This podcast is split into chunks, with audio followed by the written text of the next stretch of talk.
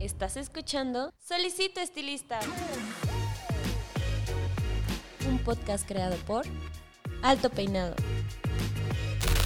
Un espacio donde se cortarán y peinarán ideas de belleza. Bienvenido. Pase y tome asiento.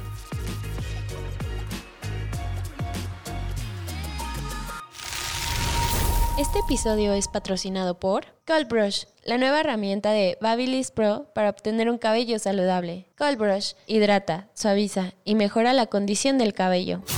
Hola, ¿qué tal? ¿Cómo están? Les habla su host Paco Martínez y bienvenidos a una semana más, un episodio más de su podcast Solicito Estilista. En esta ocasión estamos festejando el episodio número 104, de verdad, eh, increíble que estén aquí conmigo, de verdad se los agradezco muchísimo. Podcast escuchan, ya saben que sin ustedes nosotros no somos nada, no estaríamos aquí. Y pues bueno, la verdad es que como cada semana yo estoy muy emocionado, sobre todo porque si me están viendo en YouTube, seguramente ya en las tomas pueden ver que tengo una cantidad fenomenal de material con el cual vamos a trabajar, vamos a hablar eh, y vamos a desarrollar el tema de hoy. Y pues eh, para todas las personas que están escuchando en Spotify, déjenme decirles que el episodio de hoy pues nos va a transportar. Eso esperemos que nos transporte como una máquina del tiempo y vamos a ir a través de eh, varias décadas ya tuve la oportunidad de platicar con mis invitadas antes de grabar y pues digo, tienen conocimiento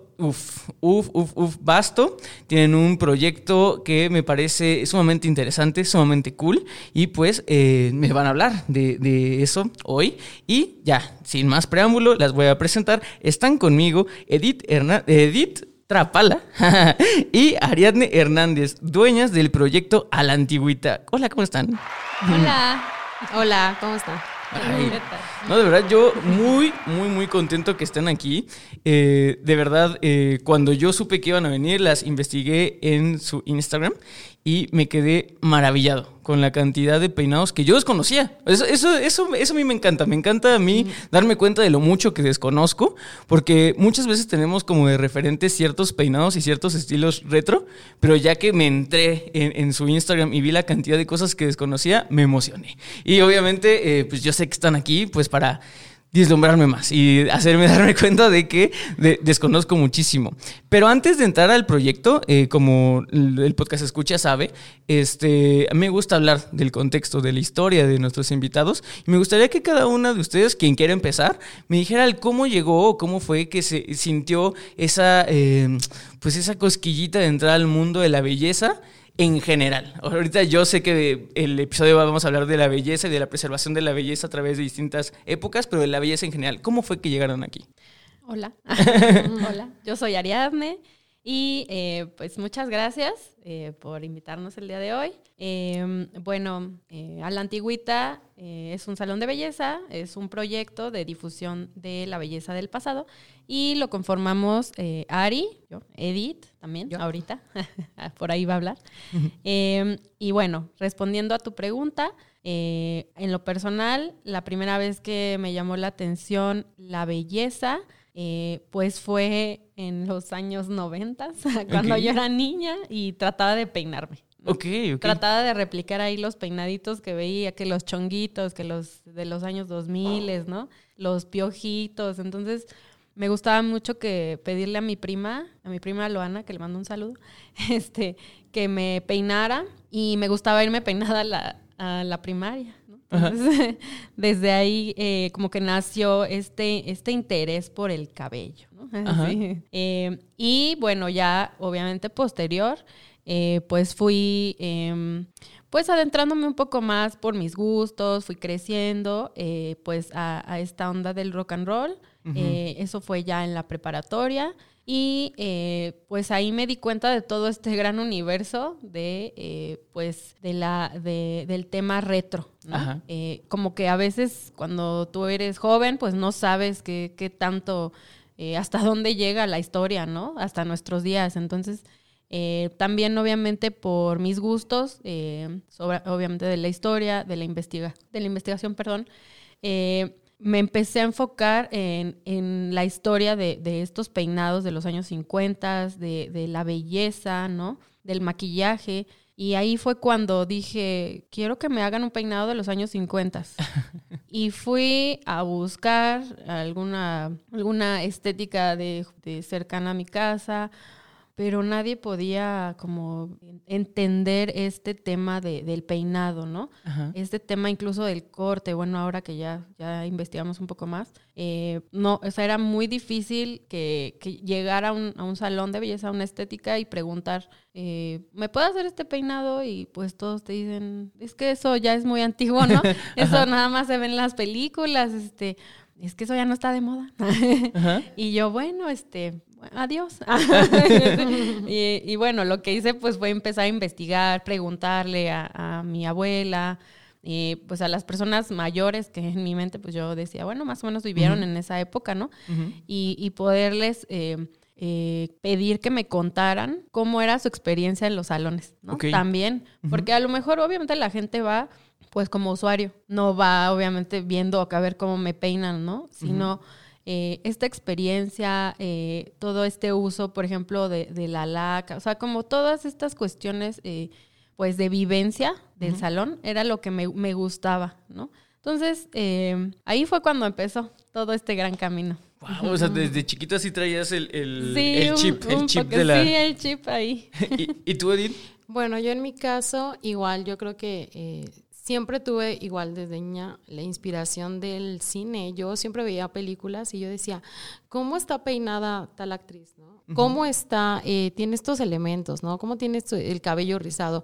Yo al menos eh, soy una persona muy lacia. Y entonces siempre decía, ah, yo me quiero rizar el cabello. Y entonces recurrí a mi mamá y mi mamá era como de, ah, pues te voy a poner lo vamos a hablar yo creo más adelante, te voy a poner este, unas anchoas o me ponía unos, eh, ¿cómo se llamaban estas? Eh, que lo hacíamos con un trapito o algo así. Cohetes. Los cohetes, gracias.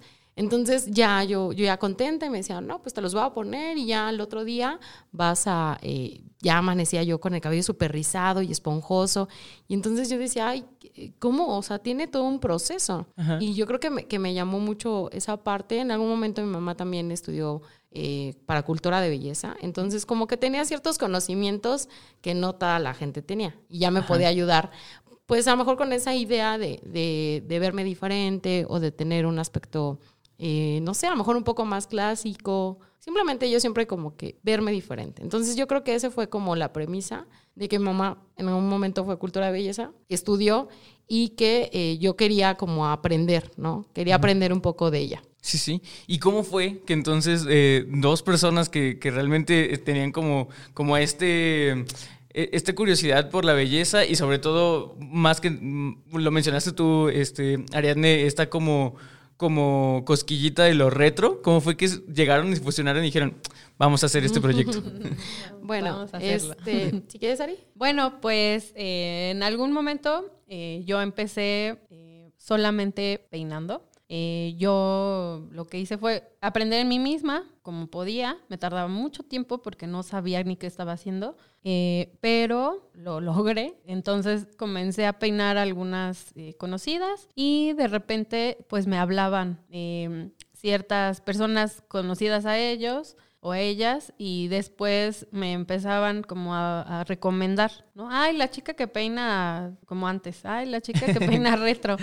este, y eh, así comenzamos, bueno, así comienza el, proyecto, son como sus antecedentes, pero eh, eso fue en 2010 y este, ya posteriormente, allá por el 2015. No sé, ajá, más o menos. 2014 conozco a Edith y eh, pues nos damos cuenta que tenemos muchas, muchas cosas en común. Muchas cosas en común desde ir al tianguis, a las antigüedades, coleccionar cosas, eh, arreglarnos eh, un poco más de lo, de lo habitual. Eh, y entonces eh, yo la invito, ¿no? Ella justamente, eh, quiero, quiero mencionar que ella hacía tocados para el cabello, tocados que ahorita nos va a contar.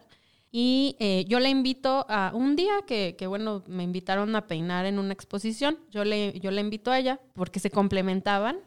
Y entonces, como que como que nos sentimos muy a gusto y, y le dije, oye, ¿cómo, ves? ¿Sabes maquillar? ¿No te gustaría? Oye, tú no, no sabes maquillar. este, random, ¿no? Este, y bueno, la verdad es que eh, totalmente nos complementamos porque estamos, estábamos en el mismo canal, ¿no? Sí, sí. Y bueno, posteriormente, bueno, porque todo eso lo trabajamos por citas, posteriormente ya en 2018, no, sí, 2018, eh, 2019 fue cuando abrimos, decidimos, este, tomamos la decisión de, de abrir un pequeño estudio. Ni siquiera pues era un salón de belleza como tal, era un estudio, era un espacio muy pequeño donde eh, pues podíamos atender a estas clientas, ¿no? Eh, ¿Por qué? Porque a veces eh, ellos nos, nos, pedían, ellas nos pedían, este, pues que si no teníamos un lugar donde podían venir, entonces como vimos esa necesidad, este, ahí dato, dato emprendedor, sí, sí. viendo esa necesidad del mercado, nosotras tomamos la decisión de poner un pequeño espacio para poder atender a nuestras clientes. Sí, eh, ya como recapitulando de, de, mi parte lo que sucedió. Bueno, nos conocimos, nos hicimos eh, bastante, o sea, amigas. Eh, yo creo que mucho del proyecto está basado pues en la parte de la amistad, ¿no? somos amigas y que Ari ya tenía, eh, ya ella ya peinaba anteriormente pero como que también sentía como, sabes, como que a veces es complicado no tener el apoyo de alguien, ¿no? O sea, a veces es difícil que tú, un proyecto o alguna idea pueda emerger. Entonces, éramos amigas, pero era como de, eh, no sé, tenía alguna cita y yo le decía, pues te acompaño, ¿no? Oye, después surgió de que estas eh, clientas o estas personas que, que, la buscaban para que peinaran decían, oye, también no maquillas. Y entonces ya le decía, no, pues no. Siempre pasaba. Entonces ya después fue así como de, ¿no quieres? Eh, vamos, como que, eh, ahora sí que vamos a emprender esta parte de que tú también eh, se complemente. Sobre todo porque eh, nos dimos cuenta que, que era muy necesario que se complementara para generar toda esta estética, Ajá. ¿no? O sea, toda esta ilusión que muchas veces eh, la gente que nos veía decía, ay, ¿cómo lo hicieron? ¿no? Y nosotros, no, pues lo hicimos, ¿no? Así como nos gusta. Sí, sí. Y yo creo que también, aparte de que está basado en la amistad, está basado mucho en un gusto muy particular de, de querer en su momento, en el principio, vernos como una mujer del pasado, no pongamos década, solamente una mujer diferente, ¿no? Entonces creo que mucho de eso, eh, cuando salíamos y así, la gente decía, ay, este, qué llamativo, qué diferente, ¿no? Ah, me gusta, yo, yo me quiero peinar así, me recuerda a una tía, a, una, a mi abuela, a mi mamá. O sea, como que empezábamos a darnos cuenta que había eh, la conexión, pero también decíamos, bueno, realmente, ¿quién va a querer peinarse así? Eso es algo súper importante, ¿no? Uh -huh. Cuando nosotros decidimos, eh, pues, ahora sí que echar la carne al asador y, y abrir el, el, el, pequeño estudio, eh, nos, estábamos sentadas en el estudio y decíamos, ¿quién va a venir? y ahora, ¿cómo hacemos para que venga la gente? Y, mucho era esa frustración porque pues obviamente íbamos empezando y decíamos, pues, ¿cómo, qué onda, no? Teníamos nuestras clientitas, pero pues así como muy, muy, muy esporádicamente. Y yo lo que le decía a Edith, y, y también me lo decía a mí, era, pues a todos nos gusta la historia, ¿no? Hay personas que están más conectadas con la historia, con su propia historia, con la historia social, y eso va a hacer que esas personas vengan. ¿Por qué? Porque eh, pues esa, esa conexión eh, al ver eh, una representación de, de, una mujer, ¿no? bueno, en este caso nosotros, cabe mencionar, somos un poco más especializados a, a lo femenino, ¿no? Uh -huh. A lo femenino, no, no digo mujer-hombre, a lo femenino. Uh -huh. Este, eh, sí, sí, eh, pues tenemos más eh, esa, ese objetivo, ¿no? Uh -huh. Entonces, eh, pues decíamos, yo creo que en el momento en el que una mujer quiera eh, verse como una mujer del pasado, así uh -huh. como nosotros alguna vez lo, lo pensamos, eh, yo creo que ahí es cuando va a llegar la gente, ¿no? Sí. Y cuando también obviamente nos conozcan. ¿Por qué? Porque sí tratábamos mucho de hacernos difusión y, y todo, pero, uh, y de eso a lo mejor vamos a hablar un poquito después, este, pero sí eh, eh, como, como llamar la atención de mucha gente se dio más eh, con los medios de comunicación, claro. Sí, sí, con las redes sociales, claro que sí. Pero eh, una de también, otra parte es, a veces nos preguntan, oye, ¿cómo se les ocurrió esta idea? Y yo, es que realmente no fue como que se nos ocurriera, sino se no. fue dando. Ajá. Sobre todo emergió desde la desde este gusto que tenemos, esta pasión que tenemos por el pasado, que fue una manera de comunicarlo hacia los demás y eh, aparte de que lo hacíamos en nosotras mismas, pues lo compartíamos con nuestras clientas, o sea, lo compartíamos hacia los demás. Sí, sí. Pero emerge de eso, no es como de, ah, Sí, justo. Es que sí hay mucha gente que nos Sí, dice. claro. Hay gente que eh, profesional que nos dice, este, es que yo quiero abrir un salón así. Una vez nos escribió una chica de, de Puebla, más o menos. Oigan, ¿qué tengo que hacer para abrir un salón así? Así como, pásenme la guía. y nosotros así de, le- pues yo le dije, mira, enfócate en lo que a ti te gusta. ¿Qué te gusta? No, pues los años 50. Enfócate en eso. O sea, no, no, a veces ver algo y que te guste mucho y replicarlo, No pues funciona. pierde, no es que no funcione, pierde esa eh, esencia. ¿no? sí, también. O sea, hay que centrarse en lo que a uno le gusta, en lo que a uno le apasiona y irse por ahí, ¿no? A Sí. veces queremos copiar, queremos... La verdad es que, y ahorita eh, vamos a hacer también mención de eso, nosotros decíamos, ¿dónde más hay un salón así, no? Decíamos, pues, si no hay, a lo mejor es porque no jala. Nosotros decíamos, ¿no? Y después decíamos, no, pues es que sí hay ciertos lugares, pero en otras partes del mundo, donde esto sucede y la gente va. Y decíamos, es que sí va la gente. Entonces decíamos, bueno, pues, pues algo, eh, veamos eh, el panorama de México, ¿no? Veamos qué es lo que va a suceder aquí. Así de. Pero sí, como dice Edith, eh, principalmente lo que quisimos hacer aparte de, de bueno, eh, pues mostrar y, y- y difundir y, y preservar, pues fue este la parte de, de- de poder compartir con la gente pues todas estas, estas cosas que fuimos recopilando, que fuimos conociendo, eh, aprendiendo, ¿no? Siempre fue compartir con, con todas las personas que quisieran acercarse a esto. ¿Por qué? Porque nosotros en algún momento estuvimos como ellos, buscando esta información, Sí. eh, con el gusto, qué hago, a dónde voy, ¿no? O sea, claro. y, y de ahí también ahorita vienen otras, este, otras em, pues experiencias que hemos tenido con, con clientas eh, muy jóvenes, de 13 años, de 15 años. Sí, que es, que es muy importante el Ah. nicho. Y, y algo que, que les quería comentar es que justamente eh, me encanta y me fascina el hecho de que hayan tocado el tema del de, el emprendimiento, ¿no? Porque eh, mucho, mucho de lo que se toca aquí en el podcast es justamente de administración, porque es el, el ángulo que yo conozco, yo soy administrador. Entonces, generalmente siempre intento empatar el, el punto de vista del experto en belleza, que son los invitados, y del punto de vista de administración. Y a la gente le gusta, a la gente le gusta cuando hablamos de la administración de un salón, de técnicas, de ciertos tips, pero también tengo muchos invitados que se inclinan completamente a- al tema artístico y que de verdad ellos me dicen, es que yo no lo hago por profesión, yo lo hago por vocación, ¿no? Y, mucha, o sea, y, esto es lo que me impulsa, el arte y el, el cómo hacer y hacen tocados y peinados que, que a mí me encantan y me fascinan por cómo la gente se expresa de lo que está haciendo. Sin embargo, el podcast escucha muchas veces me dice, eso, o sea, todos los miedos que ustedes me acaban de decir, oye, es que eso sí se ve impresionante, pero nadie va a llegar, o sea, no voy a tener un cliente que diga, hazme eso, va a ser raro, ¿no? Y, y de verdad me encanta eh, que sí haya ejemplos tangibles, como, como es este proyecto de A la Antigüita, porque se ve que justamente sí hay mercado para todo y que justamente creo que, eh, y yo siempre lo he dicho, a, a través de, de esta nueva sociedad y de las redes sociales y las comunidades y los algoritmos, todo el mundo está encontrando justamente su nicho y creo que lo mencionaron perfectamente. Si lo haces eh, con tu identidad, como te gusta, vas a encontrar comunidad que le guste.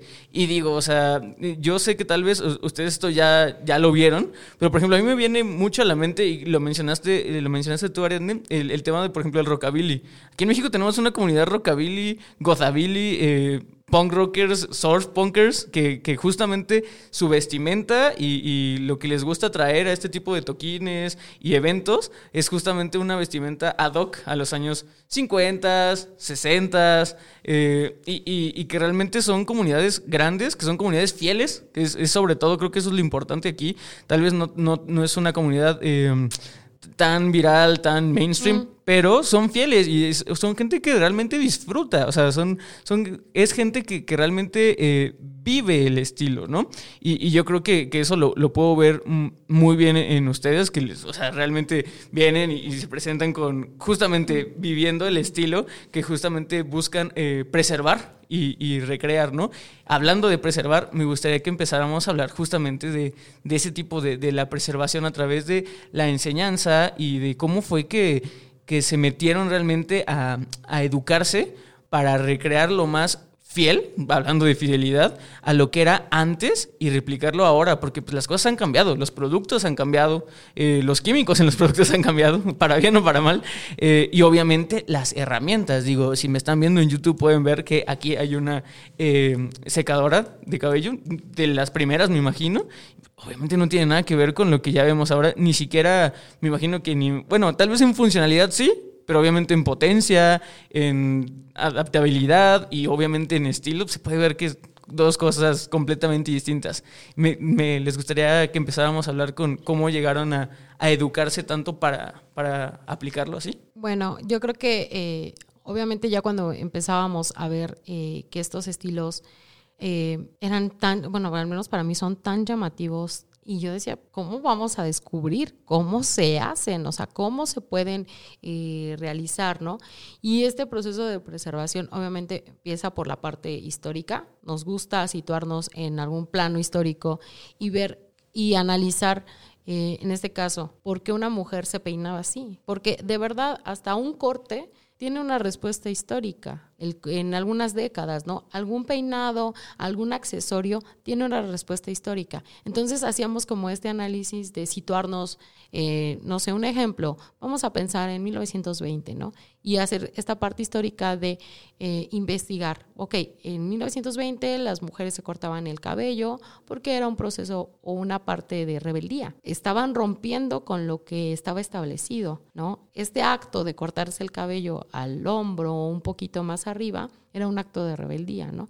Y de ahí ya viene otro proceso de peinado, otra técnica de peinado, que se llaman las, eh, las ondas de agua, ¿no? Uh -huh. Que es, eh, estas son ondas que se, que se utilizan para enmarcar mucho más el rostro, ¿no? Okay. Ya, ese es otro proceso. Y luego, aparte, era cómo se realizan, ¿no? Con qué herramientas, con qué producto, con qué material, ¿no?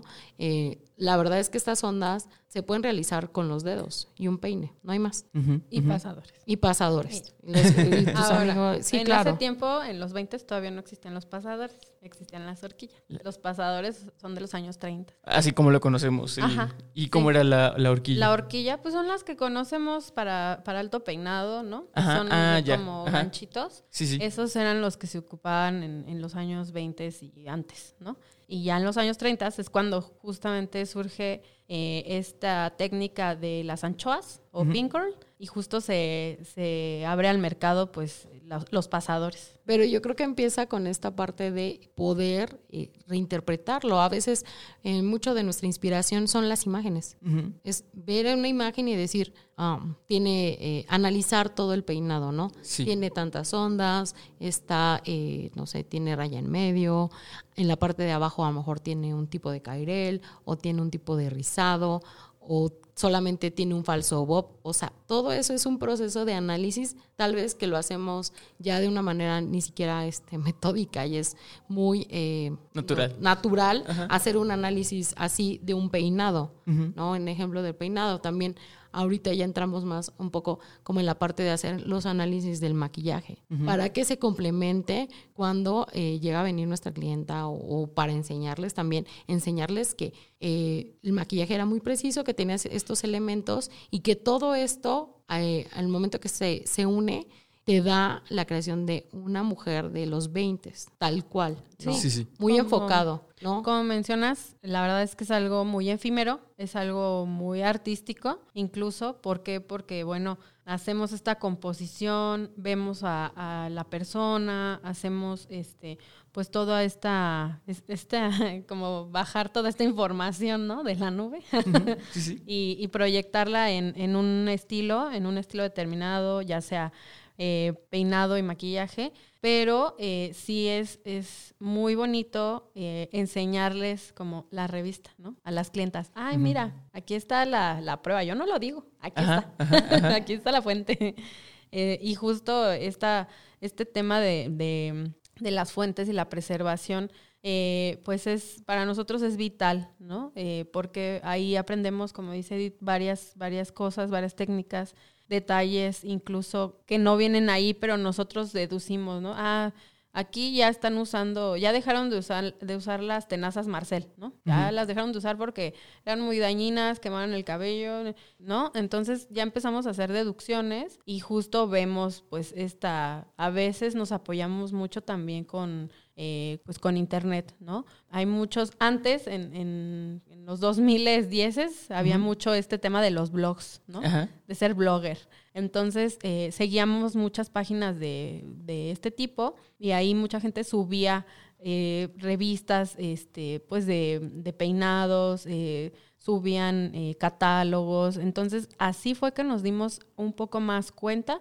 ¿Por qué? Porque aquí en México, lo, hasta donde nosotros estábamos en ese momento, no teníamos físicamente eh, pues estos testigos, ¿no? Ajá, ajá. Y, y Nos que- inspirábamos en, en, en- Y tampoco no es como mucha gente, es muy contada la gente.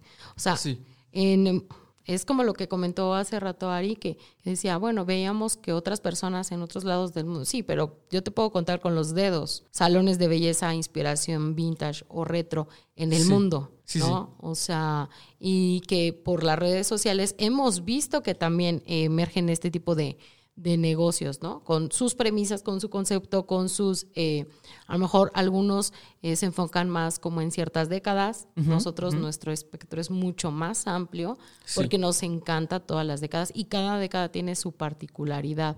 Entonces, es, es, es muy, muy interesante poder compartir y sí, yo creo que más es la información, siempre que estemos y tenemos estos, eh, estas fuentes, estos referentes que nos indican para hacerlo lo más enfocado a la década, ¿no? Eh, tanto en nosotras como en nuestras clientas, ¿no? Sí, sí. Y no, y creo que mencionas- mencionaste algo muy importante, este, Ariadne. Eh, obviamente, el, el- pasar del tiempo en sí nos enseña cosas, ¿no? O sea, eh, eh, echando a perder se aprende y eso pasa en todos los giros. Y mencionaste algo importante. Creo que un tema aquí eh, a considerar es que justamente si, si ya saben que alguna cierta herramienta, algún cierto producto, alguna cierta técnica era... dañina para el cabello, o sea, si de por sí actualmente con toda la innovación y tecnología muchas veces también eh, el cabello lo, lo traemos muy maltratado por X o Y razón, pues obviamente antes más, ¿no? Y, y qué tanto hacen justamente este balance entre ser muy fidedignos a la técnica y los productos y cómo se hacía y también decir, bueno, por algo se dejó de hacer, ¿no? O sea, como en dónde, dónde encuentran ese, ese balance.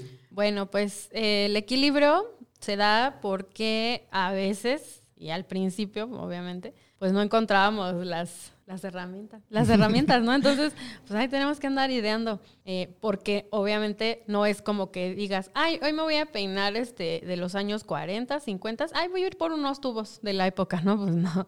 Entonces, lo que hacemos, bueno, estudiar, ver el tipo de rizo, ¿no? si estaba muy justo, si estaba muy suelto. Igual, eso ya lo fuimos aprendiendo después.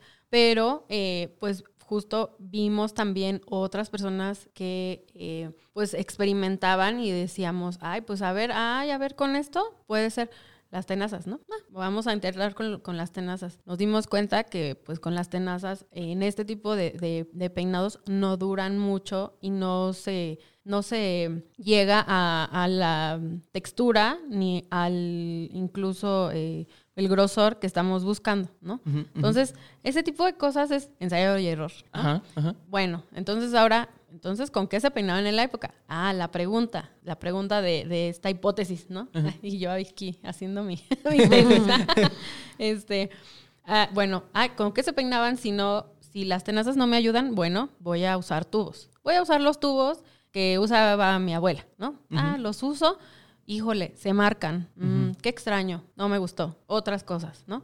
Ah, bueno, ahora voy a usar, ah, me encontré una revista, una imagen, ahora con, con- bueno, en ese tiempo, si buscábamos, no nos salían tanto los, los, los referentes, pero ahora sí está Pinterest, entonces ahí Mm, sale todo. Pero, este, dato curioso, o más bien dato, dato para que, para ayudar a sus búsquedas, este, pues que no se vayan con la primera imagen, porque luego salen imágenes muy nuevas, de Sí. editorial, ¿no? Sí, sí. Entonces no son tan auténticas. Bueno, eso es, ahí cierro mi paréntesis.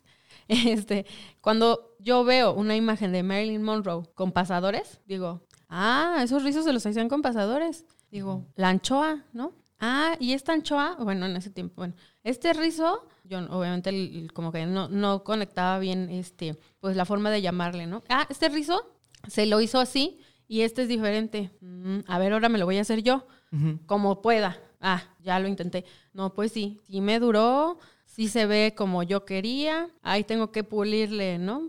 Tengo que Sí. investigar, porque no nada más es ponerse los pasadores, hacerse el rizo, este, agarrar el mechoncito y ya. O sea, sí hay toda una historia, un método de- para usar eh, pues este tipo de, de- de anchoas, ¿no? Entonces ya vas viendo referentes, ¿no? Ya vas este, discir- discerniendo, discerniendo. discerniendo. filtrando, Sí, ajá. filtrando información. Dices, esto no me sirve, esto me lo quedo, esto lo voy a dejar pendiente porque a lo mejor algún día lo voy a ir buscando. Entonces vas haciendo todo este método científico casi casi de investigación y este y te paras y dices, "Ah, ya llegué al origen." Fue en los años 30 cuando hicieron este este este tema de de el método de, de las de los pinkers, de las anchoas y tenía un diagrama, había una razón, tenía eh, este seccionado, se usaba de esta manera, el rizo quedaba así. Entonces ya empiezas a conocer un montón de cosas y dices, ok, ya llegué al, al origen. Sí, ya como Sí. que ya te empiezas a enfocar y dices, bueno, y empiezo a ver el origen. Pero aún así también eh, un punto que, que- que quiero tomar es como, en esto nunca vamos a dejar de, de aprender. O sea, hoy tenemos esta técnica que hemos eh, generado con nuestra investigación, pero después seguramente vamos a encontrar, tal vez en alguna revista o en algún lado, vamos a ver que se hizo de otra forma Sí. y lo vamos a complementar y esto es siempre se va a ir nutriendo mucho más de eh, a lo mejor empezamos de algo muy básico y poco a poco se empieza a nutrir más para que en el momento de ahora sí de la acción cuando pasa eh, el proceso de peinado quede el cabello lo más auténtico, o sea, eh, Sí. que pase por este proceso o estos procesos para que se vea tal cual como se ve en una foto. Ahora, también depende la clienta, Sí, sí. depende el Claro. cabello, depende el tipo de cabello, porque yo me lo puedo hacer o yo puedo ver un video, como ahorita pasa, ¿no? Yo puedo ver un video en YouTube y, ay, se lo hizo con tenas, ay, le quedó bien padre, a ver, yo me lo voy a hacer, chas, me quemé. sí. Wow, ¿qué hice mal, no?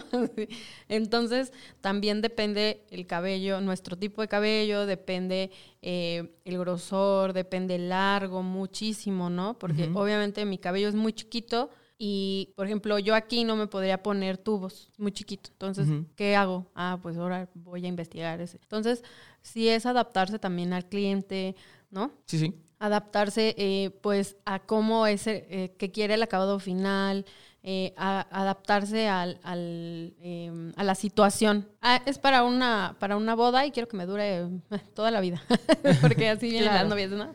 Este, o quiero que nada más me dure porque voy a salir en una presentación de, de a lo mejor eh, mucho antes era eh, de chicas que se dedicaban a dar conciertos de música. Nada más quiero verme para la ocasión y ya en la noche vámonos. Hay gente que viene eh, un día antes a peinarse porque en la mañana tiene que irse a una boda muy lejos y no puede venir muy temprano. Pues se van así, súper peinadas, ¿no? Sí. Como antes. Entonces, como que nos vamos, vamos investigando cómo poder hacer eso, cómo lo hacían en la época. Porque, como ejemplo, en los 60 se iban una vez al salón de belleza a la semana y toda la semana se la pasaban peinadas, ¿no? Entonces, Sí, sí. como que, que a ver qué, qué pasaba, ¿no? Bueno, usaban este producto, la dichosa laca, ¿no? Usaban la laca. y no, pues es que la laca es tal, tal y tal. No, pues ahorita eso ya, Ya no, existe. ocupa, ¿no? Ajá, Obviamente. sí. Entonces, bueno, ¿qué fijador me puede dar ese mismo efecto? Ah, bueno, vas a investigar, ¿no? Entonces, es mucho conocer, es mucho leer también, eh, pues, esta necesidad, ¿no? Sí, y es que yo quiero hacer un paréntesis aquí porque, o sea, veo que tal vez nosotros estamos en sincronía y obviamente ustedes es algo que manejan ya, pero eh, mencionaba, eh, mencionabas, eh, Edith, eh, el tema de la autenticidad. O sea, creo que esto es sumamente importante que la gente entienda que cuando alguien busca este tipo de peinados y busca replicar, es justamente porque lo que quieren es eh, ser lo más fiel y lo más, eh, pues, representativo de la época, ¿no? O sea, no, no buscan que se vea eh, para el ojo, tal vez no entrenado, cualquier cosa que sea un poco más estética, tal vez algunos rulos por ahí, y dicen, ah, ya es retro. Pero retro de qué, ¿no? O sea, retro ya ahorita ya son los noventas, o sea, los noventas ya catalogan como retro, ¿no? Entonces, Claro. creo que lo, lo importante aquí es justamente el por qué es, es importante conocer este acervo, eh, tener este acervo in- informativo, este archivo, porque eh, para las personas que realmente gustan de este tipo de, de hobby, de este tipo de estilo, quieren lo, lo más fiel. Y aparte, eso es a nivel cliente. Mencionaron, por ejemplo, también eh, ya cosas como más profesionales o pensando, eso lo, lo dijeron creo que fuera, fuera, fuera de cámara, pero gente que trabaja para cine. O sea, si, si tú eres Netflix y vas a hacer una serie eh, o algo de época, no puedes regarle porque la gente que sabe te va a quemar en redes de que, eh, eh, y lo, lo hemos visto, N cantidad de videos de ese chaleco no es y ese peinado no va y es que eso es de otra cosa. La gente se fija y la, gente realmente busca eh, que sea una representación auténtica. Entonces creo que es, es importante para la gente que entienda, para el podcast escucha que entienda que... eh, sí hay que, tener mucho cuidado con, con eso. Mencionaba Ariadne, eh, en Pinterest mucha gente busca peinado de los 50 y justamente como dicen, es el primero, pero pues no, o sea, realmente cuáles son las bases que te digan que realmente ese peinado sí se hizo en los 50 y que realmente sí evoca los 50 Y les voy a decir por qué. Hace poco estaba leyendo que lo que nosotros conocemos como el estilo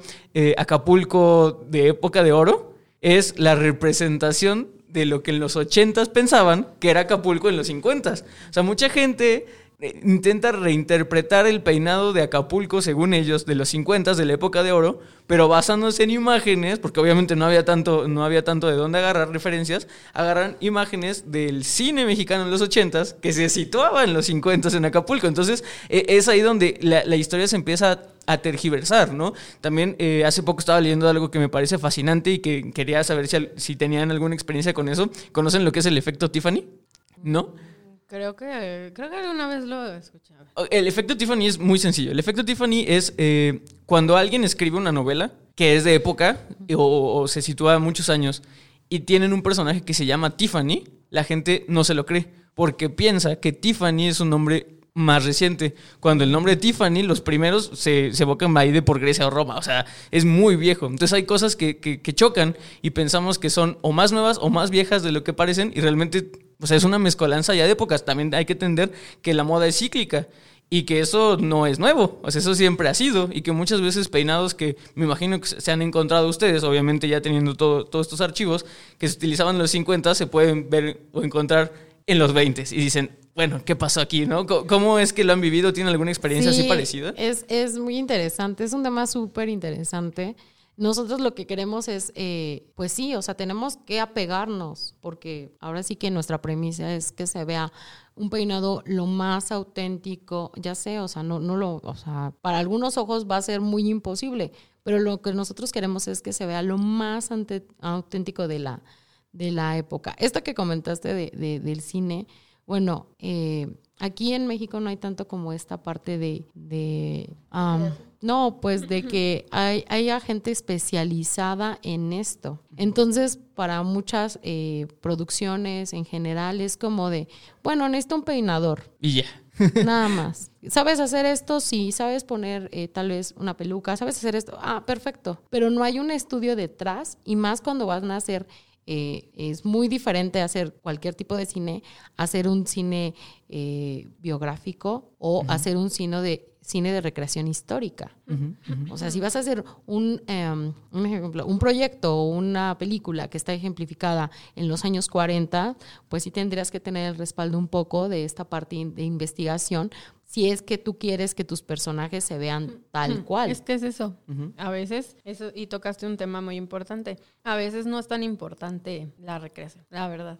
y por experiencia. Eh, a veces es más importante la historia, el desarrollo de los personajes, eh, X o Y. Eh, pasa a segundo plano, eh, pues la imagen. Mientras se vea comestible, Digerible. Perfecto, ¿no? Digerible. Entonces, eh, son varios factores, varios factores, pero pues sí se antojaría ver eh, las, las antiguas producciones, ¿no? Eh, de México. Por ejemplo, en los años 50 o, o 40, cuando sean eh, producciones enfocadas en el porfiriato, ¿no? O enfocadas a finales del siglo XIX, 1800, ¿no? Dices, sí se extraña, ¿no?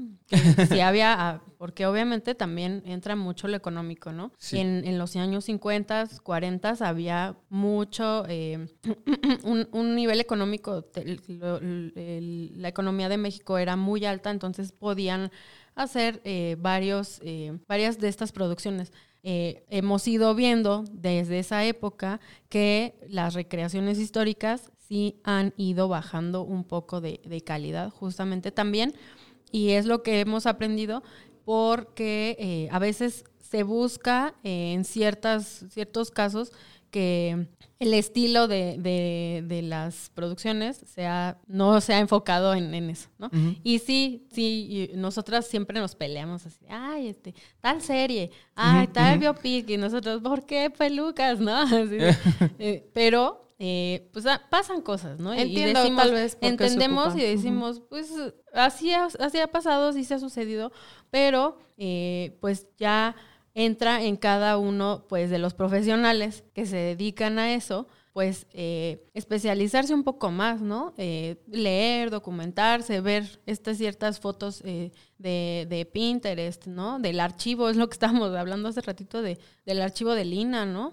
Ahí está todo, eso eh, vemos que es una fuente fidedigna de la, de la época, ¿no? de Entonces, México, sobre de todo México, también. dependiendo de dónde nos estemos situando, ¿no? Entonces, eh, y que es mucho eh, también nuestra aportación, lo que queremos hacer. Nosotros damos demostraciones de peinado y han venido eh, clientas de, que trabajan en cine, que son maquillistas, ¿no?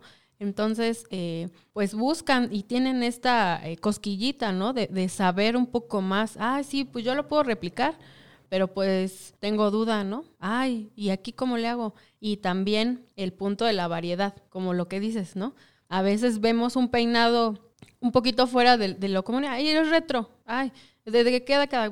¿Quién sabe? Pero pues ahí funciona, ¿no? Entonces, ver un poquito más, situarnos, como dice Edith, en la década y ver todo el panorama que había en peinado es muy amplio. Y en cada década, no saben, todo lo que hemos ido encontrando, decimos, como lo que dices, ¿no? A lo mejor en los 70 lo que hicieron mucho fue eh, inspirarse en los años 20, ¿no? ¿Por cuestiones este, del cine y todo. Eh, por ejemplo, fue la primera adaptación de Gatsby en los años 70, entonces estaba súper de moda al principio de los 70 el maquillaje, el peinado y la vestimenta eh, enfocada en los años 20, ¿no? Uno es un ejemplo. Otro, eh, mucho en los años 50 tomaron de referencia los años 30, ¿no? También estos grandes peinados, eh, bueno, eh, voluminosos hacia los lados, ¿no? Estos rizos este, muy eh, con aire, ¿no? Entonces, tenían todavía esta, esta, sensi- esta sensibilidad y también esta elegancia de los años 30, ¿no? A diferencia de los años 20. Y, y qué bueno que llegué al tema de los 30 porque eh, lo que hemos notado es que los años 30 nadie ubica nada. Todavía de los 20 dices, ay, Gatsby, ¿no? Entonces, Ajá, Pero los ajá. 30 El Art dices. "Ay, pues, pues, ¿qué? ¿No? Aparte del Art Deco dices, ¿y qué más? Bueno, Y, y es sorprendente porque eh, esta década tan maravillosa, tanto en peinado, eh, tanto en peinado, maquillaje y la vestimenta, y, y a veces decimos, sí, o sea, sí pueden ubicar los 30, pues sí tenemos un gran referente que es Dolores del Río. Dolores del Río es el ícono mexicano de los años 30 en la parte femenina. Entonces, ¿cómo te digo que es una, yo creo que como está entre las décadas, pues desaparece un poco, ¿no? Sí, sí. Y nosotros ahorita, digo, hacemos mucha investigación, pero ahorita sí hemos tenido un punto de investigar mucho sobre los años 30. O sea, Ajá. Hay particularidades en el rizado, en, en herramientas, en cosas. Y de verdad, te podrás encontrar en mm, internet muchas fotos de peinado de los años 40, de los 50, sobre todo por, por esta parte de la cultura pin-up, pero que tú veas un peinado de los años 30, Difícil. o sea, Es un poco es- difícil. no, pero aparte es eh, muy, ay, maravilloso ver que cómo está acomodado Aparte, todo el ah, no, proceso. uno Ajá. no, no diferencia de los años 20, o sea, nos, nos situamos en los 30 y o lo vemos 20 o lo vemos 40, no lo vemos años 30, ¿no? Sí. Entonces, ese a veces es, es mucho esta, esta discrepancia. Y eh, volviendo a la autenticidad, a veces nuestras clientas traen un peinado de Pinterest. Quiero este. Y ya. Ah, nosotros se los hacemos. Lo, lo que sí nos gusta mucho es hablarles de la década, hablarles por qué utilizaban ese, ese peinado. Y la verdad, hay muchas, este, pues en general, pues no estamos tan acostumbrado, ac- acostumbrados a, a decir, ay, este peinado es de los 50, este peinado. Luego la gente viene y no sabe ni de qué década es, pero le gusta mucho y dice, es que yo siempre quise tener este peinado. Y, y hasta nos, luego nos preguntan, ¿y de qué año es? No, pues es de los 60.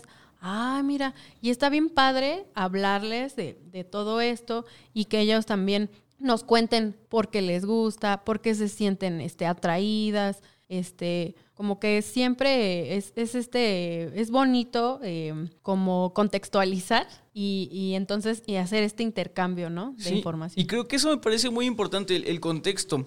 Eh, eh, agarra el nombre, a la antigüita. O sea, realmente, eh, creo que aquí estoy realmente hablando al tanteo, pero creo que es una frase mexicana. O sea, yo no he escuchado a alguien de Latinoamérica decir a la antigüita, ¿sabes? O sea, creo, creo que es algo, es algo mexicano, Sí. me atrevería a decir. Y eh, me parece interesante, o, la pregunta aquí sería, se, se centran también mucho en, en justamente en recopilar todos esos archivos solo mexicanos, sí se han ido internacional. Ahora también, por ejemplo, algo que, que pasaba y sigue pasando, yo creo que ahorita, chance, ahorita ya no tanto, pero sí pasaba, era que justamente la moda nos llegaba rezagada, ¿no? O, o de, las, de las grandes cunas de la moda, pues llegaba rezagada. Entonces, por ejemplo, nosotros todavía en los noventas, y eso era, o sea, yo nací en los noventas y, lo vi, ya lo veo ahora, utilizamos mucha moda de Estados Unidos de los ochentas. Entonces, como que íbamos justamente eh, este, este salto eh, de décadas que también viene rezagado, entre comillas, completamente, eh, y que aparte llegaban aquí y se tropicalizaban. O sea, creo que eh, sí es muy vasto, o sea, porque podemos hablar de la moda, moda internacional, pero si nos vamos a la moda mexicana, tiene también su complemento, tiene su nicho, y, y no era igual. O sea, ya llegaba aquí con, con ciertas cosas, sobre todo eh, igual por el tema de lo que ya se mencionó de- del, del estilo del cabello ahorita no hay la variedad y representación étnica de, eh, que hay ahorita o que se está impulsando ahorita. Realmente las revistas pues agarraban gente caucásica con cabello meramente caucásico Claro. europeo, ¿no? Entonces llega, llegar, eh, si llegaba una de estas eh, publicaciones acá a México, justamente yo creo que lo mismo que, que se encontraron ustedes de que se quemaba el cabello, se hacía trizas y eso, les pasaba también. Entonces tenían que tropicalizarlo y me imagino que, que justamente sacar el contexto mexicano a ser todavía más interesante porque, como bien dicen, no hay tanto archivo, ¿verdad? Sí, vamos entrando un poco como en, en este punto de que, eh, ok, si el peinado eh, antiguo, el peinado que se realizaba, el peinado de época, tiene ciertas particularidades, bueno, el peinado mexicano como tal también tiene ciertas particularidades en cada una de las décadas. Uno de los ejemplos eh, más claros es, eh, por decir, en los años 20, ¿no?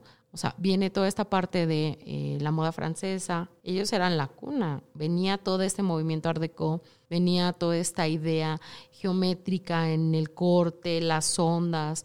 O sea, todo tiene una respuesta eh, hasta gráfica, ¿no? Entonces llega aquí a México y las mujeres era como de, no, yo no me voy a cortar el cabello. O sea, traigo mis grandes trenzas muy representativas y, no me voy a cortar el cabello. Y había las que decían, sí, me lo voy a cortar, no importa. Y había las que decían, bueno, eh, sí quiero, pero... Y ahí entraba un punto que se ocupaba mucho, era hacer como este tipo de recogidos en la parte de atrás o eh, realizar como un eh, esconder su cabello y dar esta ilusión de que tienen el cabello corto. Y algunas igual lo adoptaban como con cabello largo y se empieza a hacer como esta mezcla, ¿no? No era tan, tan "Ah, lo vamos a hacer igual como en una inspiración, eh, tal vez París, Estados Unidos, no, era como llega aquí a México y obviamente hasta cultural, o sea, aquí hubo un proceso en el que las mujeres se les denominaban pelonas eh, y era como, eran muy, muy mal vista, porque una mujer que se cortaba el cabello era una mujer que estaba siendo rebelde y que estaba yendo en contra de, de lo que la gente tenía establecido, ¿no? Eh, porque las mujeres querían expresarse, porque las mujeres en ese momento querían... sentirse modernas, ¿no? También viene esta parte de que se quieran ver modernas. Entonces aquí llega ese punto de que hay muchísima información eh, de que las mujeres en México era como de, ay, ¿cómo se cortan el cabello estas mujeres? ¿no? Y eran muy señaladas, pero ellas hacían este acto de, rebeldía. Entonces vemos esta parte de que llega aquí a México, pero aún así la mujer lo realiza y si lo hace... Eh, un poco más oculto para que no la juzguen, pero aún así decían, yo quiero verme chic, yo me quiero ver como, eh, ya empieza a ver un poco más el cine, ¿no? Sí, y también depende de dónde estemos situados, ¿no? Una cosa es aquí la ciudad. Ah, sí, Otra cosa es el claramente. pueblo. Ajá, ¿no? ajá. Ahí ya, bye. Sí, sí. Entonces, eh, sí, mucho es, es una adaptación. También es, eh, justo como dices, el tipo de cabello, ¿no? El, aquí las mujeres, bueno, tenemos el cabello grueso, tenemos el cabello largo, muy fuerte, ¿no? Y allá sus, eh, los peinados que venían en ondas, ay, qué bonito. Para hacerlo aquí, sí se necesitaban otro tipo de herramientas, sí se necesitaba este más calor tal vez porque bueno antes de la del- de los de las ondas al agua pues las hacían con, con estas te- tenazas Marcel eh, sí necesitaban algo más fuerte no este incluso de ahí viene un poco este pues esta esta leyenda esta leyenda de de los años más o menos 50 60 de que se peinaban los rizos con cerveza no. ¿Por qué? Porque le daban mucha fijación y así se quedaba el cabello. así de te quitas el, el, el tubo como los que tenemos ahí y así se quedaba y para hacerte el crepé y te duraba mil, ¿no? Sí. Entonces, como que dices, ¿a quién se le ocurrió hacer eso? Sí, sí, sí. Y, mu- y muchas técnicas así. Ajá, hay muchas técnicas, o sea, y mucho es, eh, y viene para, para poder adaptarse, ¿no? Ok, en los salones había laca y todo, pero pues yo no tengo para comprar laca, ¿no? En, en la, la gente, pues que no podía ir al salón de otro estrato social decía, pues ¿con qué? ¿No? Pues yo he visto que, o también el tema del limón, ¿no? ¿De dónde Sí, viene el echarte jitomate, limón, ¿no? del Ajá. jitomate cuando eres niño y te lo ponen? Lo mismo, ¿no? La gente trataba de, de llegar a, a- a, pues esos resultados eh, haciendo todo, todo un, serpenteo y adaptándose para llegar. Y, curioso es que en ese entonces creo que, y, lo, he, lo he hablado en otros podcasts, como cuando, cuando se viene la revolución del plástico, todo el mundo quería hacer plástico y, y idolatraban el, el plástico porque era la maravilla más grande. Y ahora le hemos dejado incluso satanizado el plástico, o sea, ya está mal. Lo mismo antes, ¿no? Seguramente llega la laca, llega con N cantidad de químicos horribles para la capa de ozono y todo el mundo lo ve genial. Y había gente, rebelde o no, o por causas ajenas, que decía, bueno, tal vez naturalmente se pueda llegar. Y tres horitos después, ahorita ya todos los productos buscan justamente cosas naturales. Se nos está acabando ya el tiempo y quiero llegar, o sea, quiero llegar todavía a una parte que me parece muy interesante, que es eh, justamente la preservación de cosas, eh, vamos a llamarla tangibles, o eh, herramientas, productos y eso que tengo aquí en nuestra mesa. Para todas las personas que están en Spotify, sería bueno que ahorita eh, vinieran a YouTube, porque de verdad va, está muy padre, o sea, todo lo que tienen aquí, no sé ni por dónde empezar. Obviamente sé que esto es una parte de su colección. Me imagino que su colección es enorme, grandísima, y, que todo esto lo han ido encontrando poco a poco. Tengo aquí, por ejemplo, lo que veo muy, muy rápido es un- una laca, tijera, no, tenazas, y eh, eh, la, la secadora de cabello. Primero, antes que, que nada, ¿cómo es que van y llegan eh, a esto? O sea, ¿cómo, o sea, ya lo tienen muy bien ubicado de que si lo ven en un puesto saben qué es, tienen que preguntar, les han querido subir el precio, o sea, porque eso también pasa en México, cuando vemos que alguien sabe, es más caro, la verdad. No, la verdad es que nosotros vamos en bajo perfil. Ah. Este, sí, no, pues ya, ya lo sabemos.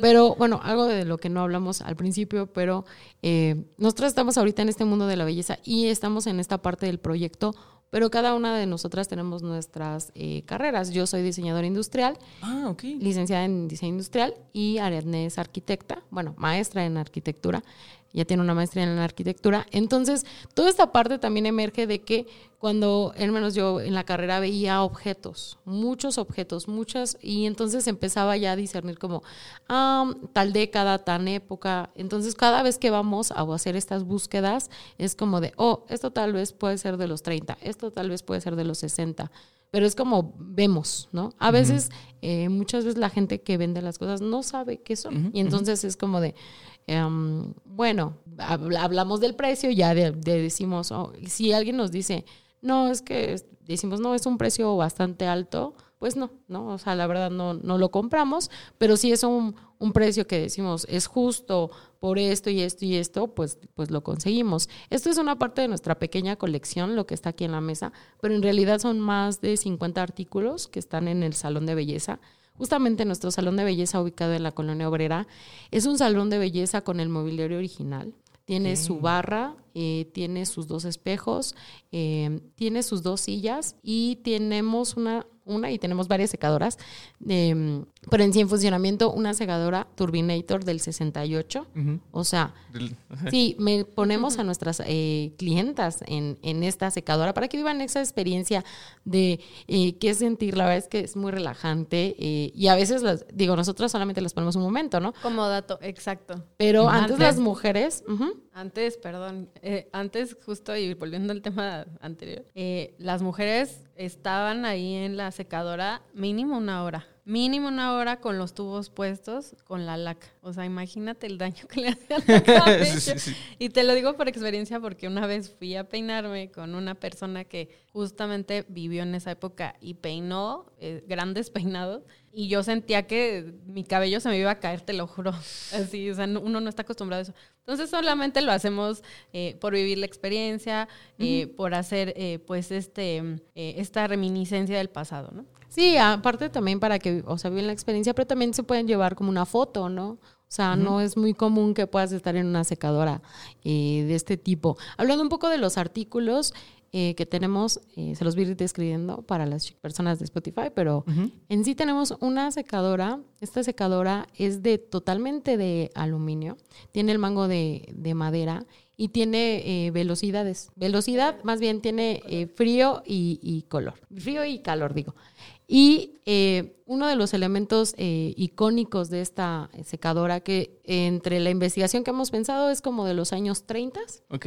tiene un color, color menta muy particular. Sí. Es una mezcla de muchos materiales, ¿no?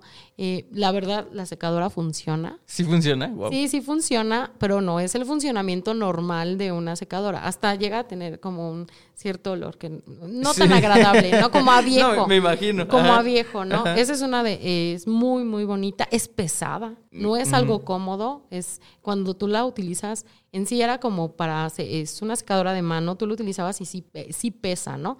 Pero digamos que estos son los antecedentes, siempre decimos, eso es como el antecedente de las secadoras eh, modernas, ¿no? Eh, si quieres, eh, Ari, algún otro artículo que te llame la atención de las que tenemos. Em, Por ejemplo, eh, ahí tenemos unas, son unas pinzas, están en, en su cartón original. Son unas pinzas de los años 30 que eran especiales porque tienen un aditamento, un, un funcionamiento, eh, donde esta pinza eh, va hacia un lado y la que cierra va hacia el otro. Entonces, cuando tú te lo colocas en, en- en el cabello, lo que pasa es que hace este efecto de la onda, ¿no? Ah, ok. ya te Ajá. peina. Es el, el efecto que haces con el peine y los dedos, ¿no? Sí. Entonces, para hacerlo más rápido, en ese tiempo lo que hicieron pues fue inventar un montón de artefactos, como por ejemplo este. Hay otros eh, que, que igual las personas que se, que se dedican a coleccionar esto, este, pues son así como algo muy raro. Y eh, también por allá tenemos, ah, bueno, la historia también de, porque está, está padre también hablar de, de cómo fue que llegamos a esto, ¿no? Ajá. Eh, bueno, hay cosas que, que conseguimos en los, en los bazares, en los tianguis, hay cosas que, que ciertas amistades nos mandan, ¿no? Porque pues saben que nos gustan y, y, pues lo valoramos. Eh, también, eh, por ejemplo, estas pinzas de las que les hablo, una vez nos escribió una chica y dijo, oigan, yo tengo esto, ¿no les interesa? Y nosotros, "Ah, claro que sí. Entonces, la gente también hace sus aportaciones, ¿no? Por ejemplo, Sí. ahí tenemos un cepillo este, que, que tiene cerdas naturales, eh, ya obviamente secas. En, en el tiempo pues eran un poco más eh, suaves. eh, y el mango es totalmente de metal, tiene un diseño art deco. Eh, yo más o menos ubico a principios de los 40, finales de los años 30 y este es negro con eh, algunos colores claros, es como color beige. Y este viene con su espejo, tiene un juego. Mucho este, lo usaban así, ¿no? Vendían el juego del espejo, el peine y el cepillo, ¿no? Entonces es, es también eh, un un ítem de tocador. Eh, otro artículo que tenemos aquí es un paquete de tubos magnéticos. Estos tubos los van a ver bastante en imágenes de los años 60.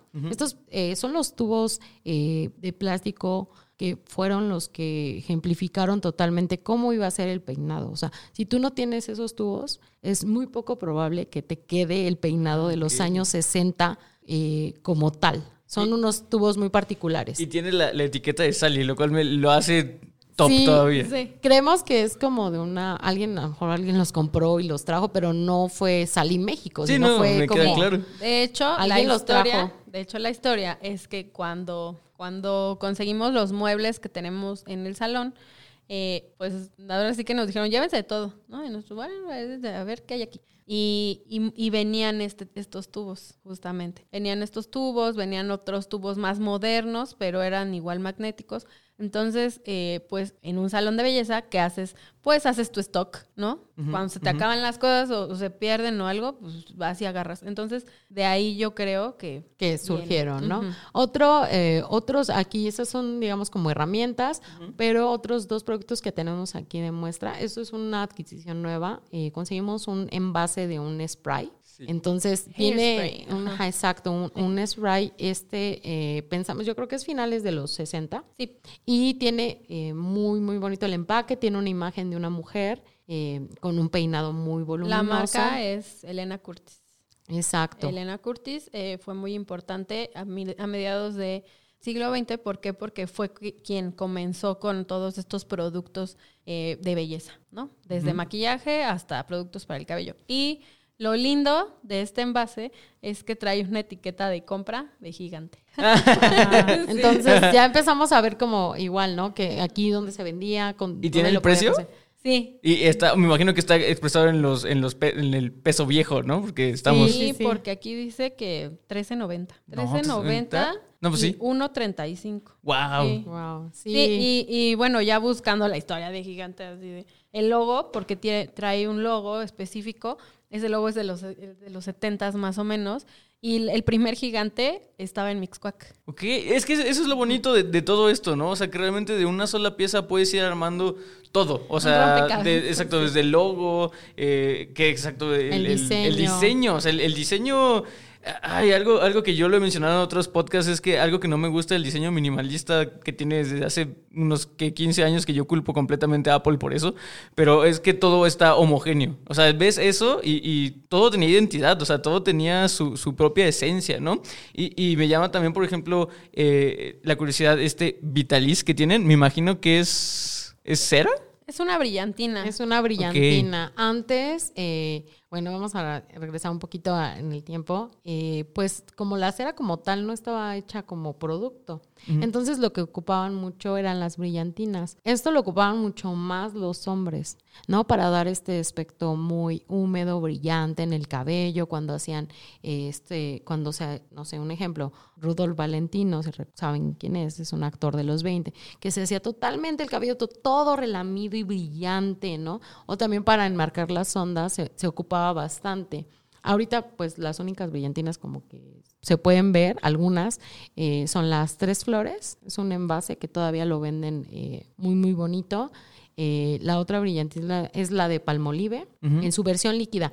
La característica de esta que tenemos nosotros es que es una versión sólida. Sí. Y aparte, más el, el como una envase pomada, es de ¿no? vidrio. El envase es de vidrio y la tapadera es de metal. Y, y trae el producto ahí. O sea, que me el imagino que para que haya aguantado. Exacto, Sí. para que haya aguantado eso de ser petróleo seguramente. Sí, sí, sí, pero era lo que ocupaban. Y Ajá. si no tenían la brillantina, lo que hacían era ocupar vaselina. Y con eso hacían este, este tipo de, de peinados, Efecto. ¿no?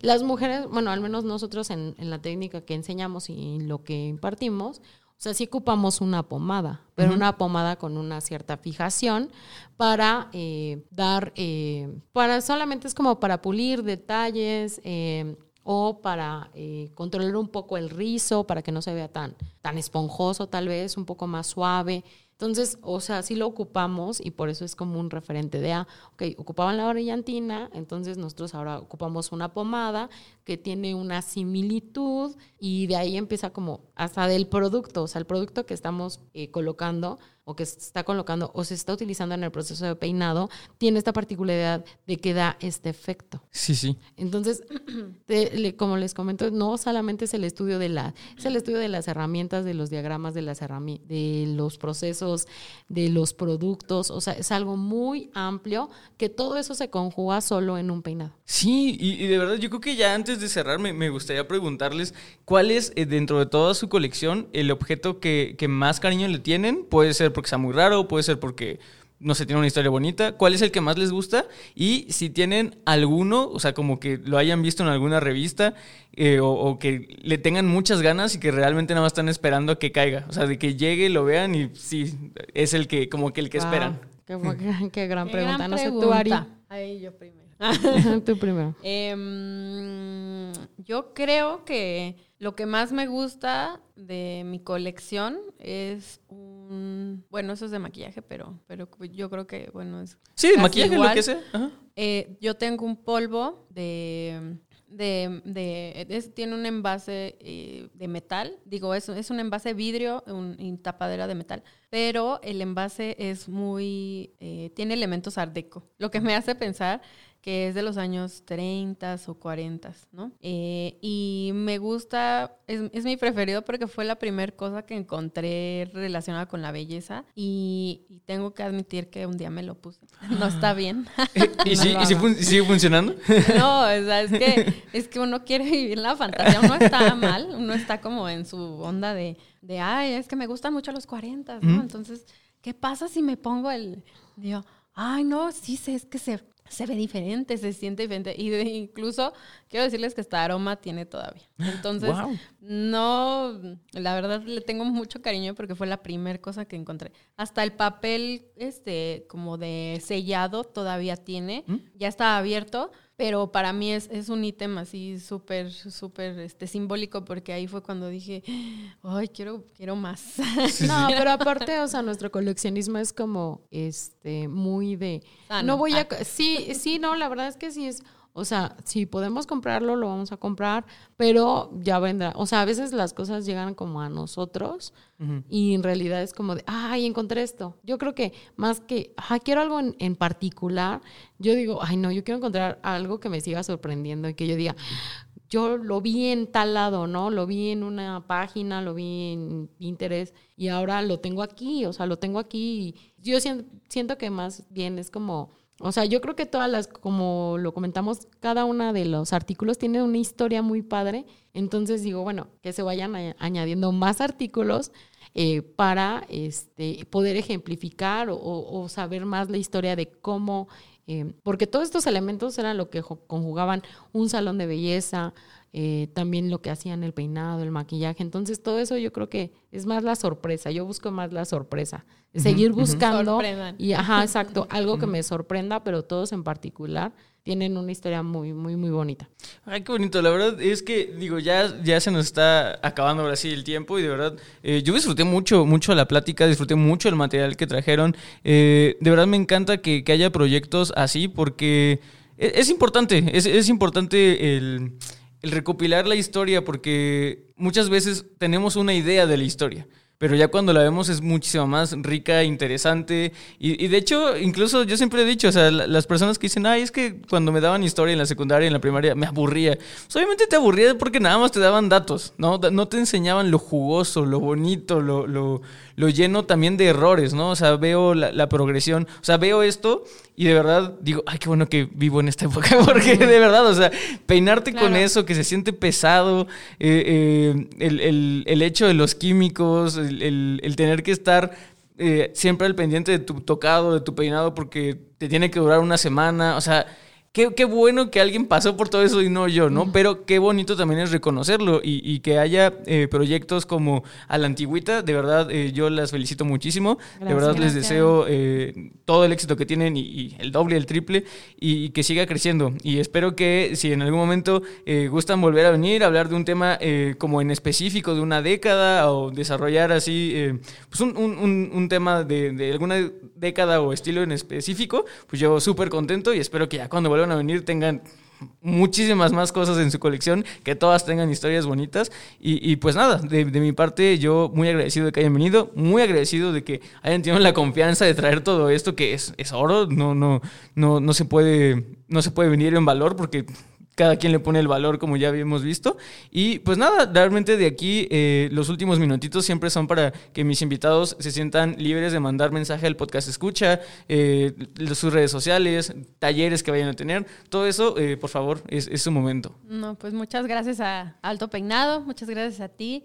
Eh, estamos súper contentas porque en algún momento, bueno, yo ya conocía este, la, la revista, entonces como que decía, ay, seguramente han de tener su archivo. Y sí. Y sí. Y sí. Eh, no, igual muy, estamos muy agradecidas. eh, y bueno, eh, muchas gracias a los que nos escuchan. Y, y bueno, síganos en nuestras redes sociales. Eh, tenemos Instagram, Facebook, TikTok y estamos como a la antigüita MX o a la antigüita Hairstyles.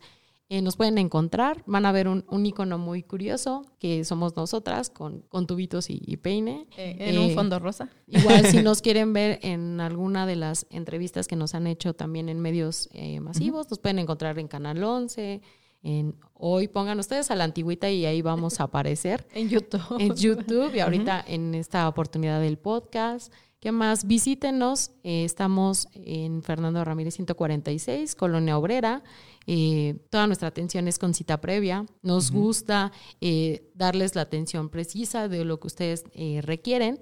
Eh, damos los servicios de peinado, peinado de época, de los 20, 30, 40, 50, 60, 70. Envíanos una referencia y ya te, te ubicamos en la década y te damos el, el costo.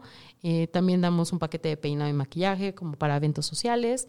Eh, también hacemos corte, en este caso Ari también realiza corte. Nuestros cortes son muy particulares porque también tienen esta inspiración eh, de ciertas décadas, ¿no?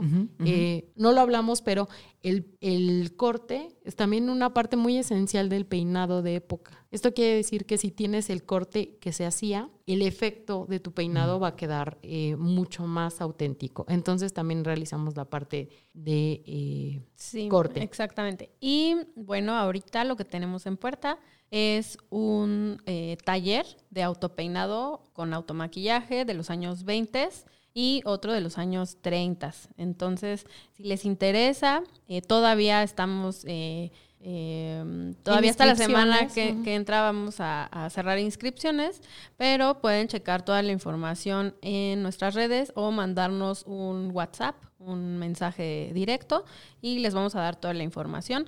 Está súper completo. Nosotras vemos en los talleres en general, este, siempre hacemos talleres por décadas, pero siempre la temática es historia, vemos eh, obviamente peinado, vemos maquillaje, hacemos práctica y todo viene con un kit. Viene con un kit de peinado donde ustedes lo van a poder este, pues aprender, ¿no? Una rutina de belleza y al final pues se llevan una foto instantánea. Y también es el hágalo usted misma, ¿no? O sea, es como el, el concepto de te enseñamos todo y al final las chicas quedan como, ay, oye, nunca me he peinado así, nunca me he sentido así. Es como, sí, pero tú lo hiciste. Y lo puedes replicar y hay que practicar y, y vienen muchas connotaciones. Ahora para nuestros... eh, eh, compañeros del gremio y todo, próximamente vamos a dar como eh, siempre lo- de este año lo hemos dado, que son nuestras sesiones de peinado de época. En estas eh, clases de demostración enseñamos tres peinados de tres décadas diferentes. ¿no? Eh, ya tenemos, enseñamos parte de- de- del proceso, de las particularidades del peinado. Entonces, esto sí está un poco más enfocado a peluqueros, a estilistas, a peinadores, que se quieren um, eh, adentrar un poco al peinado de época, ¿no? A, a- a lo mejor ya tienen bases de, de su profesión, pero ya eh, nosotros damos igual, enseñamos varios tips, trucos para dar estos efectos, ¿no? Cada, cada década, cada peinado tiene particularidades, entonces como que los acercamos un poco a esta idea del peinado de, de época, ¿no? Eh, aquellos también es muy, muy, ha sido muy, muy grato que ha venido eh, compañeros de muchas áreas, estilistas, y dicen, bueno, esto nunca lo vi en una escuela. Y es como de, no, es que eso ya tampoco nos enseña. No, porque obviamente pues, se tienen que actualizar. Las, o sea, es obvio, obvio, obvio que eso va a suceder. Entonces, está bien que, que vengan, que se interesen en general. Si no vienen, no hay ningún problema, pero que tengan ese interés de, de ver al pasado, de, de, de buscar, de, de indagar, ¿no? También, y, y, pues puedan complementar más, pues, eh, pues su carrera. Y, y nosotros lo hacemos como una parte eh, clase de demostración, eh, porque eh, creo que nos permite poder enseñarles, como lo decimos, dónde situarnos, historia, técnicas. Ah, alguna vez lo comenté, no es como, ah, es que quiero que me enseñes tal peinado porque es llamativo. Y yo, sí es llamativo, pero tiene una historia detrás. Y esa historia se tiene que seguir contando, porque tal vez para en este momento es algo súper llamativo, algo en tendencia, pero si no viene con esa connotación, no va a pasar de ahí, no va a trascender. Entonces, cada peinado, cada década tiene sus elementos que creo que tienen que seguirse contando y se tienen que seguir eh, mostrando. Entonces, todos los eh, compañeros que tengan esta idea de, del peinado, acercarse al peinado de época, creo que es muy importante que, que no verlo como un peinado diferente, sino un peinado con historia. Sí. Una que una historia que, que, son nuestros antecedentes, ¿no? Nuestros antecedentes de colegas, ¿no? A nosotras, yo creo que en cada una de nuestras, eh, de lo que hacemos, va mucho la parte de, eh, yo siempre, algo que, que, que quiero no, comentar que es eh, súper nostálgico, es que yo digo, wow, o sea, ya no hay gente que, que, sepa estas técnicas y mucha ya no está. O sea, ya no está, ya desapareció. Entonces, eh, parte es que queremos preservarlo y digo, ay, a mí como me encantaría que una señora de los años 40 me enseñara a hacer estos peinados, pero ya no está. Entonces, lo único que nos queda a nosotros es seguir preservando esos legados, esa información, este, estos estilos, ¿no? O sea, que eran tan meticulosos, tan dedicados, tan... Eh, o sea, había en cada peinado este tipo de, de, estas estilistas, estas peinadoras, ponían su creatividad, su pasión, tantos elementos, su personalidad. O sea, ya vemos hacia atrás de, de gente que, que se dedicaba a esto y, yo digo, ay, a mí se me hace muy, muy nostálgico. La verdad, el, conocimiento pues es oro, ¿no? Entonces, eh, recuerden, y siempre nosotros lo tenemos en mente, ¿no? Este, para poder valorar hay que conocer, ¿no? Sí. No, y de verdad qué, qué bonitas, qué bonitas palabras, qué, qué bonito cierre y sobre todo, exacto, qué, qué bonito que, que, estén haciendo historia, ¿no? Y que al mismo tiempo de que están preservando historia, estén haciendo historia, de verdad, yo muy agradecido porque, eh, pues también, o sea, la, la, revista es eso, es un archivo que, que, se puede revisitar y volver a ver y entender cómo se era y pues ustedes también están haciendo su labor y de verdad, qué, qué bueno que, que se pueda hacer, pues una, una mancuerna y que haya estilistas eh, que estén dedicados a eso. De verdad, muchísimas gracias. Muchísimas gracias nuevamente por, por venir. Gracias. Muchísimas gracias a ustedes, podcast escuchas. Espero que de verdad se Sí, la verdad es que los podcast escuchas son, son, son lo máximo, la verdad. Eh, nuevamente, muchísimas gracias por estar aquí, podcast escucha, escuchar eh, este episodio número 104. Y obviamente, muchísimas gracias a nuestro patrocinador Babilis Pro, eh, que también siempre está con, todo, con, con, nosotros todos los episodios. Y obviamente está muy, yo estoy muy agradecido porque hayan innovado y las herramientas que nos están entregando ahora, pues sean muy alejadas a lo que eso representa, ¿no? Qué bueno que estamos y qué bueno que haya gente que también esté preservando eso. Dicho eso, recuerden que la belleza la hacen ustedes. Yo fui Paco Martínez. Nos vemos la siguiente semana. Hasta luego. Esto fue Solicito Estilista, un podcast creado por Alto Peinado.